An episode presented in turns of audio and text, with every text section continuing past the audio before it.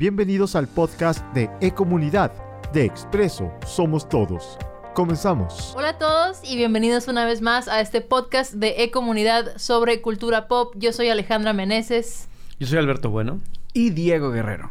Y esta semana les traemos un tema muy emocionante, muy, muy de moda y de moda para siempre aparentemente, que son los remakes. Ahora, déjame hacerte una pregunta, Alberto. ¿Qué es un remake? Según yo, un remake es cuando tienes como una historia, ¿Mm? ¿no? Que ya sea una serie, una película, y la vuelven a hacer adecuándola a los tiempos, a lo mejor mejorando efectos especiales, si tenía que ser efectos especiales.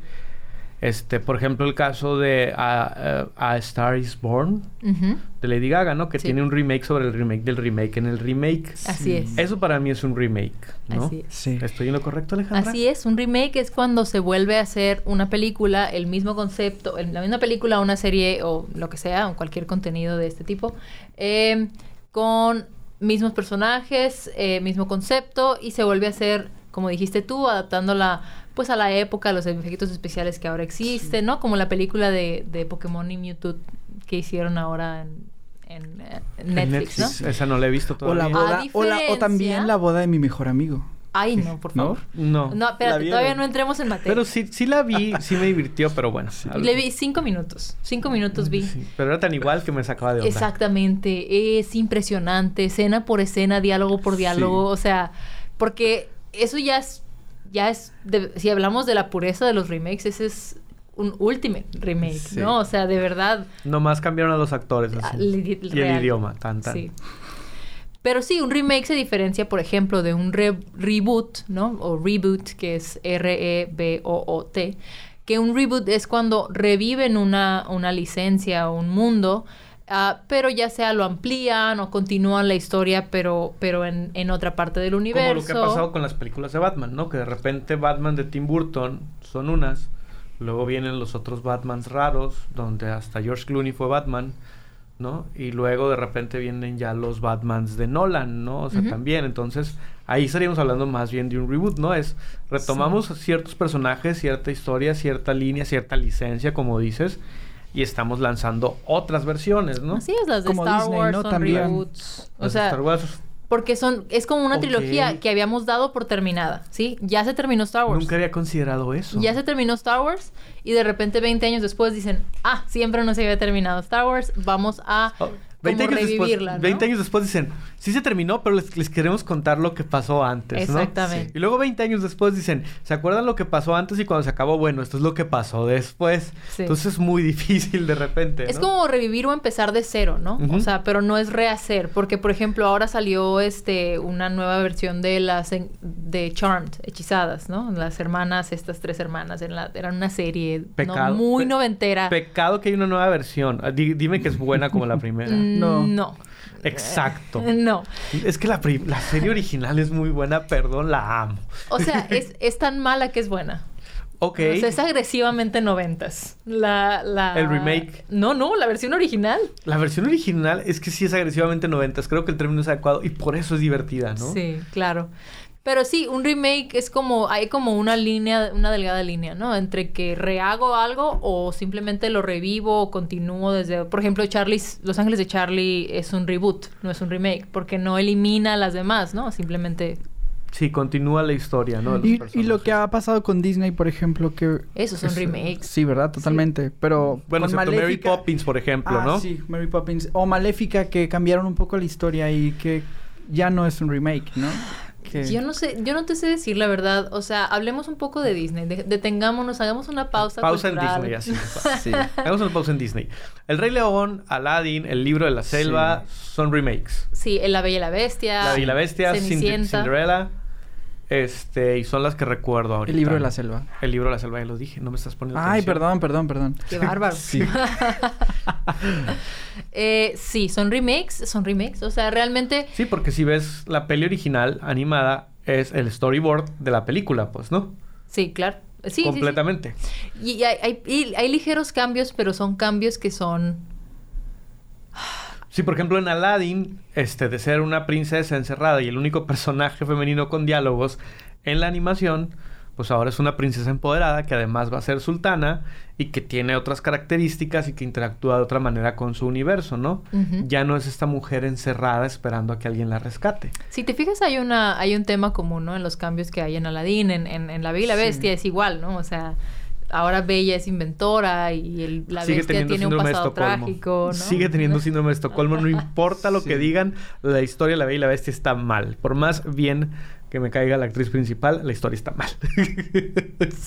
Ay, mm, es un gran tema, ¿no? O sea, eh, la verdad es que Disney Disney descubrió, o sea, lo que podemos yo lo que puedo dilucidar es Disney descubrió que podría podía sacarnos mucho más dinero sin esforzarse tanto. Contándonos la misma historia que ya nos contó. Exactamente. Bueno, por ejemplo, El Rey León yo no lo vi, honestamente. Sí, yo sé. Por una cuestión muy simple. No estoy dispuesto a revivir la muerte de Mufasa. Punto. No me importa lo que ustedes me digan. La vi en el 94. Adiós. La sufrí mucho. Sí. Basta. Entiendo que los personajes No es tan Disney buena la nueva versión de la película. Porque aparte no, no- digo, Creo que es más- esta historia no tiene tanto que ofrecer, sí. ¿no? Aparte la otra musicalmente es riquísima, la versión Sí. animada, ¿no?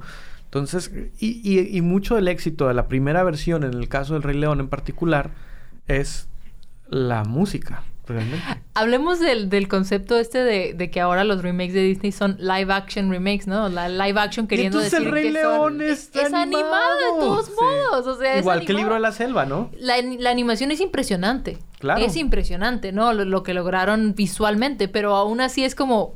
Pero es lo mismo. o Pero sea, vuelve a ser una película animada. Live action La Cenicienta, ¿no? Live action, live action La Cenicienta, live action Be- Bella y la Bestia, live action Aladdin. Ahora, antes de salirnos del tema de Disney, quiero saber cuál ha sido, de los que han visto, Sí. su remake favorito de las de los clásicos Aladdin, completa, Sí. total y absoluta. Igual, me quedo igual. con Maléfica. Sí. Sí. Fíjate que yo... ¿Eres porque eres mala como maléfica? Yo Sí. creo. eh, La oscuridad. Alerta de spoiler, les voy a advertir a todos nuestros, es- es, los que nos escuchan. Pero yo- a mí me perdieron con Maléfica cuando Maléfica no fue el dragón. Cuando resultó sí, que su entiendo. amiguito era el dragón. Y yo, no, no, No, o no, sea, no. Me desconecté y dije yo, no, bye, no, mi lista negra, bye. Ay, no. No, de verdad. Qué Pero bueno, creo que qué es una... exigente. Pero creo que Maléfica tiene algo que es un arte y un- una dirección de arte muy bonita. Sí. Creo que de todas es la que tiene la dirección de arte más linda. También te- tiene un tema fuertísimo, ¿eh? Sí, O también sea, tiene un tema fortísimo. ujú. Este, si no la metáfora visto, está bastante... Sí. clara y evidente. Exactamente. Este, Yo creo que por eso me gusta. Quizás. pero, pero bueno, Quizás. a mí me gusta más Aladdin porque siento Ujú. que a pesar de los cambios en los personajes, que eran cambios necesarios para adecuarla a la época, eh, respeta mucho la historia original y la identidad original de la historia y el sentido de la historia, ¿no? Y, y siento que si bien es muy parecida a la original, los cambios justifican una versión nueva. O sea, y no, y nadie trató de, por ejemplo, yo agradezco mucho que Will Smith no haya tratado de copiar a Robin Williams, porque Claro, hizo eso su hubiera propio sido- genio, ¿no? Sí. A mí me, yo me recuerdo estarla viendo y me conflictuaba mucho. Van a decir que, que siempre soy muy visual en cuanto al vestuario, por ejemplo, las películas, sobre todo con estas películas, ¿no?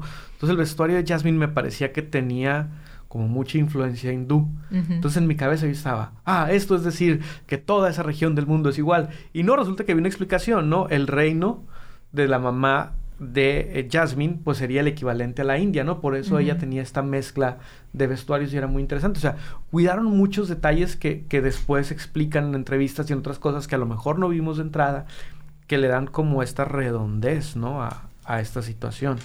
Sí, aparte de que tiene muy buen talento, o sea, este, muy, el actor de, de Aladdin al principio, cuando, cuando recién lo, lo veía, recién lo anunciaron, ¿no? Decía yo, no, no tiene cara, ¿no? Como que no tiene cara de Aladdin.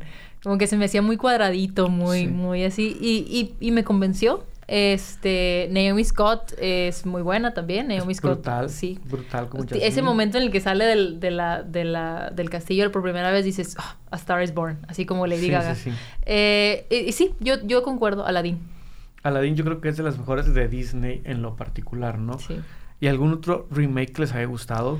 Yo quiero comentar algo, una historia, una historia que a mí me parece como la epítome de la, de, de la manera en la que hacemos y consumimos historias en, en esta época, ¿no? Ah, yo no sé si ustedes vieron una pequeña película llamada Chicas Pesadas. Claro. Claro. Bueno, chicas pesadas. Claro que o le sea, a ver. Un A clásico, ver. la he visto como 25 veces. Me sé Sí. todo, toda la película línea por línea. ¿Ok? Ya habiendo dicho eso, ya saqué mi nerdez. Alejandra, una intelectual. Claro que sí. Chicas Pesadas es una película que, eh, cuyo guion surgió de una adaptación de un libro de autoayuda para mamás de niñas adolescentes que Wow. se llama Queen Bees and Wannabes, ¿sí? De ahí Eso es- surgió... ese es el The Ultimate Nerd Out sobre chicas pesadas. Así es. De ahí surgió el ah, guion que escribió Tina Fey, ¿no? Eh, años después, hace aproximadamente unos cinco años o algo así, se anunció que se adaptaría no el libro, la película. Chicas Pesadas a un musical de Broadway, ¿no? Ajá. Cuyo libro escribió igual Tina Fey, la música la escribió su, su esposo, cuyo nombre no recuerdo, y otro señor escribió los- la letra de la música. Entonces abrió Mean Girls, eh, Chicas Pesadas en Broadway y ha sido un éxito de, de que abrió a la fecha, ¿no? Hace unas semanas surgió la noticia de que el musical sería adaptado ahora a una película. Ah, caray. esto, es un, esto, esto no Qué va a terminar nunca así. Qué raro. Es como el Inception. Esto, va a terminar hasta que los, los Sí. millennials mueran. Así de todos los que la vieron en la prepa hasta que mueran, hasta entonces se va a acabar esto. Así de claro que sí. Así es. No, no sabía eso. No sé, eso. no sé si quiero o no quiero. O sea- Digo, la experiencia en teatro me queda claro que, que tiene que ver con la nostalgia, primero que nada, ¿no? La nostalgia por la película y entonces transformo el contenido a otra experiencia. Perfecto, me encanta la idea. Pero ahora llevar esta experiencia, no sé, no sé si quiera, pero pues tal vez sí la termine viendo. Claro, o sea, si va a salir, mira, si voy a salir, si va a salir en el cine, o sea, ¿cómo decirte que no la voy a ir a ver? Y luego, bueno, hablando específicamente de Chicas Pesadas, ha tenido N cantidad de referencias en el cine adolescente, lo entrecomillo, posterior a ella, ¿no? O sea, es un referente en el tema, ¿no? Entonces creo que también, pues, están viendo ahí. Yo ahorita mencionaba, Diego, el caso de La boda de mi mejor amigo, pues una película brutal con Julia Roberts, que tiene para mí, para mí, para mí, para mí, una de las mejores escenas de, bueno, uno de los mejores cr- créditos de entrada, o cómo le llamaríamos a eso. Ah, como, como No los ¿no? como apertura, Como- ¿no? O sea, la, la escena donde te están diciendo quiénes son los actores, que está esta chava cantando vestida de novia en el fondo rosa, Wishing and Hoping. a mí, amo, yo puedo a veces nada más entrar a YouTube a ver ese video y ya. Y con eso se hizo mi día, así. Eh, y hay algo que yo me pregunto, ¿por qué México está haciendo muchos remakes? Eh, yo pienso que, o sea, mira, ¿por qué? O sea, ¿por qué no apostar por una historia Hablando ya, ya en, términos de, de industria, yo, yo pienso que hay una explicación, hay una explicación muy simple para, para que la industria se base en remakes y reboots y... O sea, no sé si saben ustedes esto, pero el 90 y algo por ciento de las películas que salen en, en el cine de Hollywood y no de Hollywood son adaptación, secuela, reboot o remake es de verdad y pónganse a investigar, o sea, vean la cartelera y pónganse a investigar cuántas cosas son, Nuevas. son originales y nuevas, ¿no? Sí, porque por ejemplo, lo veíamos, ¿no? Todos los son de superhéroes son adaptaciones Sí. de un cómic. ¿no? Este, todos, todos, todos. Todo lo que vemos de Disney es adaptación de un cuento que ya existe. Creo que de las películas que recuerdo últimamente de Disney nuevas, creo que está Frozen. y la de la mente. Y es ¿cómo se secuela. Pero aparte Frozen está basada en el cuento de la Reina de Hielo Así de es. Hans Christian Andersen. Entonces, O sea, hasta Cindy la Regia también- es una adaptación, ¿no? Cindy la Regia Cindy es la una Regia. Yo no adaptación. sabía, o sea, fue... Sí. Según Diego era una adaptación de un Twitter y no, es una adaptación de un webcómic Sí. que O sea, luego en se mis convirtió en tiempos era una cuenta de Twitter. que luego se convirtió dije, en un libro y que luego se convierte en la película, ¿no? Así es. En realidad es, es, es rarísimo. Pixar, y creo que me, me- te referías a intensamente, ¿no? Intensamente, Sí. exacto. Pixar es una de las pocas empresas que sigue sacando eh, con regularidad este, Historias nuevas. historias nuevas. Sí, la mayoría de sus Shrek historias son puede que sea historia nueva cuando salió, pero pues ya va como en la décima parte. Pero igual podrías decir que está basada en todas las eh, Cuentos historias de, ogros, ajá, ¿no? sí. Está- Todos los cuentos Rápido de hadas. Furioso será nuevo porque ya lleva como 46. Quiero saber No dónde sé. sacan tanto. Es que la primera quizás fue nueva, pero de ahí en adelante todas las que han salido son secuelas, ¿no? Y aparte luego pasa algo bien chistoso en el cine, sobre todo en el cine, eh, bueno, no, iba a decir de clase B, pero me estoy equivocando. Recordemos cuando salió, por ejemplo, eh, Rápido y Furioso, por ponerte un ejemplo, que Sí, yo no soy fan. Recuerdo la 1. Pero de- entonces de repente en todo el cine de clase B veíamos un chorro de películas que se parecían, ¿no? Que eran sobre de persecuciones. Sí. Punto. Y digo, ah, sí, era el cine de clase B. Pero no, ahora recuerdo cuando salió esta película de Un lugar en silencio hace un par de años o un Sí. año, y de repente sale Bird Box en Netflix y luego ya empieza a ver un chorro de películas parecidas, ¿no? Así es. De esta catástrofe en la que no puedes oír. Ah, pero yo tengo una de una catástrofe en la que no puedes ver. ¿Y Así sabes? es. Es como empieza a ver como esta tendencia a historias que se parecen entre sí como para, no sé, subirse al tren o algo, ¿no? Como esto está pegando, vamos a hacerlo, ¿no? Eh, Y de precisamente a eso, a eso, eh, a esa era mi lento escalar. hacia ahí, hacia ahí quería llegar, ¿no? Que es una industria en la que cualquier cosa sale muy cara. Sí. Una película, por más barata que parezca, ¿no? O sea, por más que no tenga muchos efectos especiales o, y demás, sale muy cara. Sale muy cara de hacer. Y el, el, el objetivo de una empresa que hace una película es recuperar el dinero, in- recuperar la, inversión en- obtenida. ¿Y cuál es la mejor manera de asegurarnos que vamos a recuperar la, la inversión?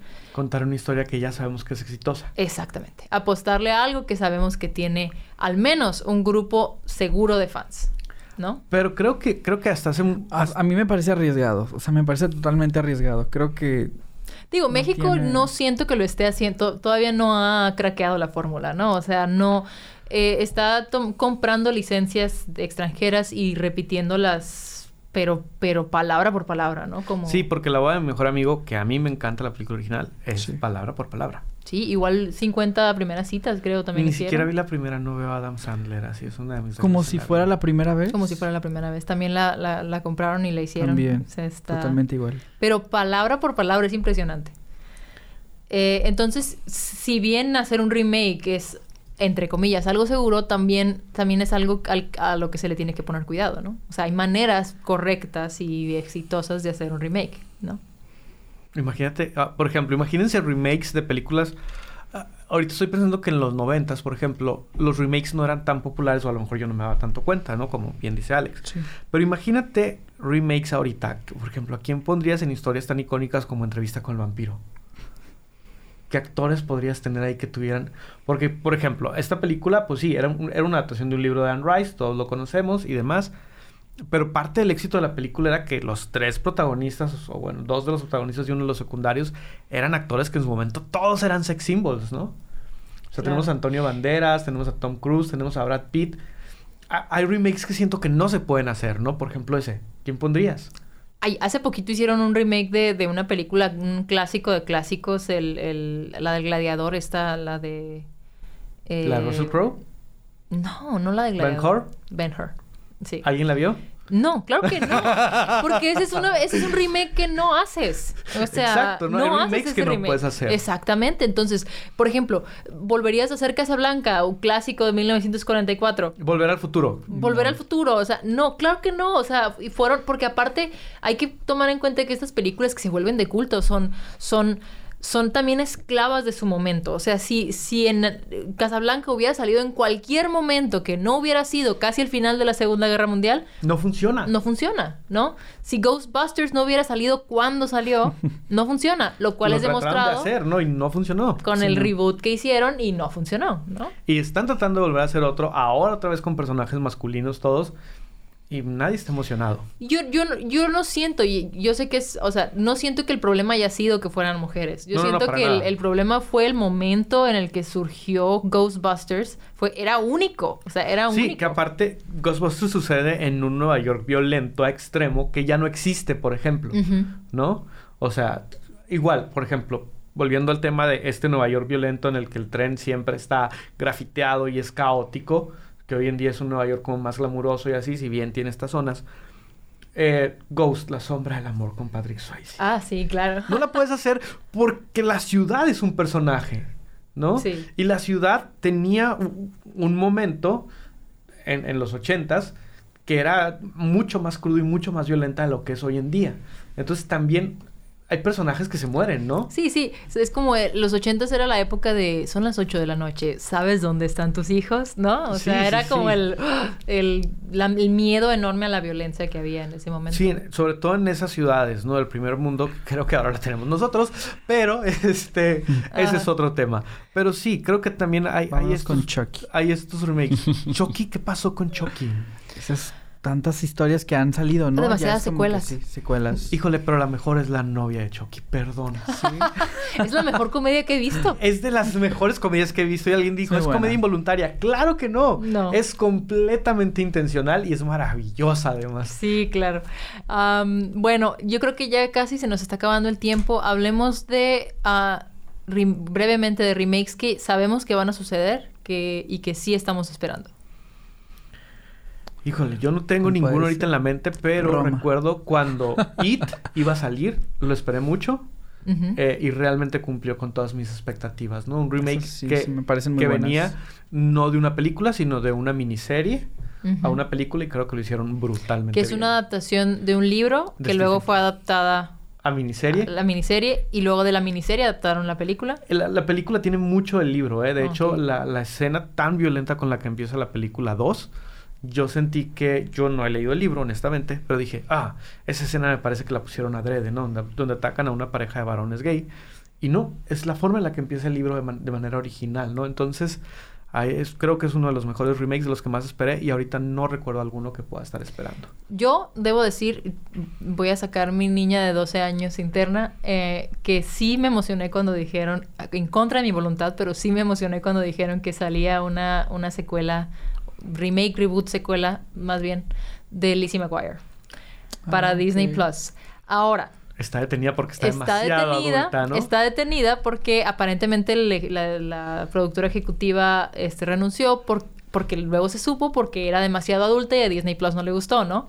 Entonces, ahora Hilary Duff, oígase, Lizzie McGuire, pide eh, por favor a Disney Plus que dejen, que la dejen mudarse a Hulu para poder hacer la serie tan adulta como quieren. Entonces, esa es la novela que se está desarrollando en, tiempo sí real fan, en mis redes Recuerdo sociales. verla cada rato. Es como si hicieran Sabrina con Melissa John Hart en adulta, ¿no? Sería como Sí. muy extraño también. Que me tiene así comiéndome las uñas, la verdad. O sea, con el alma en un hilo. Pues yo esperé... El Rey León sí la esperé, la verdad. Sí la quería ver. No me... O sea, no me atrapó así mucho, pero sí es... No deja de ser mala. O sea, tiene muy buena producción. La imagen es increíble. O sea, tiene... Está buena horra. ¿Se vuelve a morir Mufasa? Sí, claro. No, no importa. no la voy a ver. No la voy a ver, no me No importa lo Cabe que digas. mencionar, hablando de, de, de reboots y para cerrar, que El Rey León no es un producto original, es una adaptación de Hamlet de Shakespeare. Y un robo a una producción japonesa que se llama Kimba también. Claro que sí. Claro no. que ¿Cómo no?